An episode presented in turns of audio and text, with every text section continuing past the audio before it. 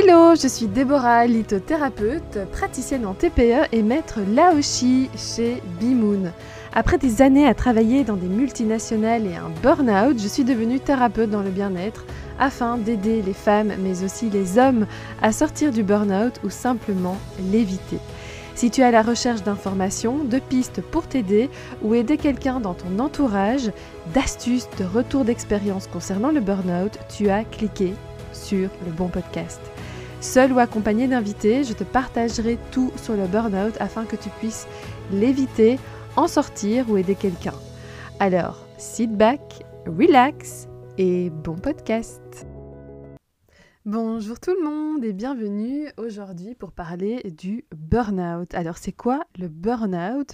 Je voulais mettre l'accent et mettre euh, ben, toute l'attention sur cette terminologie, ce mot qu'on entend de plus en plus et surtout vous expliquer ce que c'est, vous donner la définition et du coup parler de ma propre expérience. Alors si on commence par la définition, le burn-out c'est quoi? C'est un syndrome d'épuisement professionnel caractérisé par une fatigue physique et psychique intense générée par des sentiments d'impuissance et de désespoir. En effet, on parle beaucoup du burn-out comme étant uniquement euh, professionnel, alors qu'on sait que le burn-out, il existe également des burn-out parentaux, et que le burn-out, c'est un ensemble de choses, ce n'est pas uniquement professionnel. Euh, en effet, euh, donc comme je disais, il peut y avoir aussi des burn-out donc plus parentales et, et, effectivement, moi je n'aime pas qu'on mette des étiquettes sur voilà des, situations de chacun parce que moi, pour ma part, mon burn-out c'était vraiment un mélange de plein plein de choses. en effet. Ben, ça a été à la fois privé, ça a été à la fois parental, ça a été à la fois professionnel, parce que ben, comme je le dis notamment sur les réseaux sociaux, donc moi j'ai vécu un divorce et en fait ce divorce a euh, m'a causé énormément de stress. Il y a très peu de divorces qui se passent très très bien, euh, en tout cas dans mon entourage assez rare. Et donc euh, en dehors de ce gros stress qui a été compliqué, il y avait aussi toute la gestion puisque je suis maman solo et donc la gestion d'un enfant, la gestion de l'enfant dans un cas de séparation, l'enfant qui doit lui aussi vivre ses émotions, pouvoir les gérer et puis ça a été aussi toute la sphère ben, euh, gestion du foyer, gestion euh, euh, financière, gestion pouvoir assurer au travail, parce qu'en plus, moi, au moment de ma séparation, je commençais un nouveau travail, et donc il y avait aussi ce stress que je me mettais, puisque ben, voilà, je suis quelqu'un qui aime bien se montrer performante, qui a envie de faire bonne impression ben, forcément les premiers jours, les premiers mois, et puis aussi le fait de ben, vouloir assurer. Et donc, toute cette charge mentale, en fait, a contribué à euh, faire, faire, en sorte que du coup, ben, mon niveau de stress n'a jamais diminué. Et tout ça, ça a duré ben, pendant 6 ans, 6 ans et demi. ce stress qui ne diminuait jamais. quand j'étais en congé, je me reposais super fort et en même temps, j'avais toujours l'impression d'être dans un état de fatigue intense sans spécialement me, me sentir reposée. Mais c'était normal parce qu'en même temps, ben, je ne m'écoutais absolument pas. Euh, et pourtant, j'avais quand même mon entourage qui était quand même très présent, ma soeur, mes parents. Euh, j'essayais aussi de, pouvoir utiliser ben, des babysitters, de mettre mon fils dans, à des, activités ou à des stages euh, pendant qu'il y avait les congés scolaires. Mais bon, voilà, à un moment donné, le stress est là, on n'écoute pas son corps. Et donc, ça a été à la fois, donc, comme je disais, un burn-out privé, mais aussi un burn-out aussi ben, plus ciblé parental. Et ça, ça a été très, très fort au niveau du Covid, parce que pendant le Covid, ben, j'avais la chance d'avoir euh, gardé mon travail. Euh, je, venais de changer euh, de département, toujours dans la même boîte. Mais donc, il y avait aussi ce stress-là de pouvoir montrer que j'étais capable, de pouvoir m'intégrer malgré le Covid. Et donc, j'avais énormément d'étiquettes, puisque j'avais à la fois le rôle ben, de Déborah, euh, moi, le rôle de maman, le rôle de gardienne d'enfant, le rôle d'instit, le rôle de, de, Déborah au travail, le rôle de, de babysitter, euh, le rôle de maman, si je ne l'ai pas déjà cité. Euh, et tout ça dans une sphère de stress, puisque c'était l'inconnu.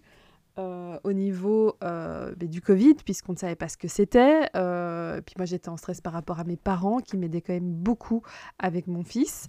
Et donc, tout ça, c'est ce sont toutes du coup des choses qui se sont accumulées, qui ont clairement pas euh, favorisé une descente de ce stress dans mon organisme.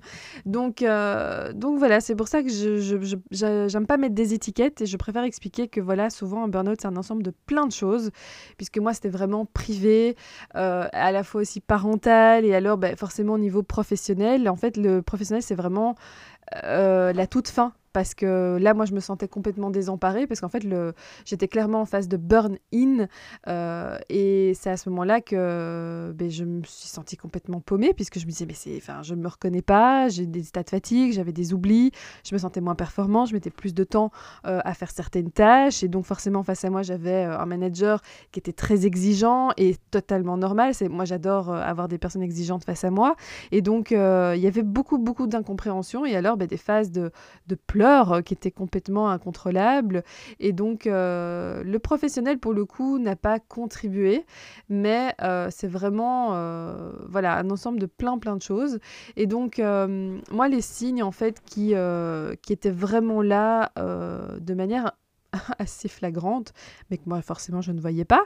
Euh, c'était notamment des pleurs. Donc euh, quand, j'allais, quand je devais aller chercher mon, fils, euh, je me mettais à pleurer dans la voiture. donc ça c'était forcément plus lié à tout ce qui était plutôt dans la sphère euh, parentale.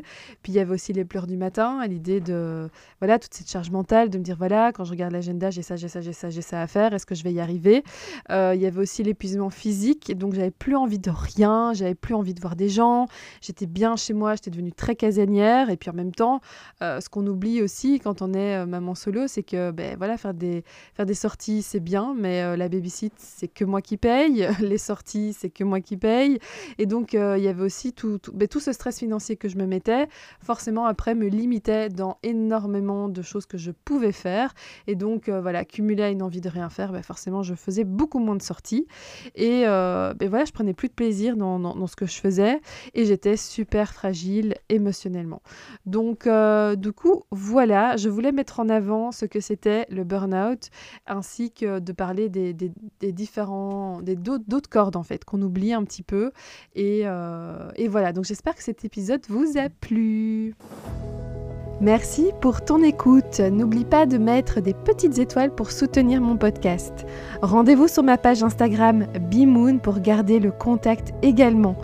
En description, tu trouveras tous les liens utiles pour suivre mon aventure, ainsi que le lien pour t'inscrire à ma newsletter et recevoir un guide gratuit, oui oui, sur l'utilisation des pierres et huiles essentielles en fonction de tes chakras. À très vite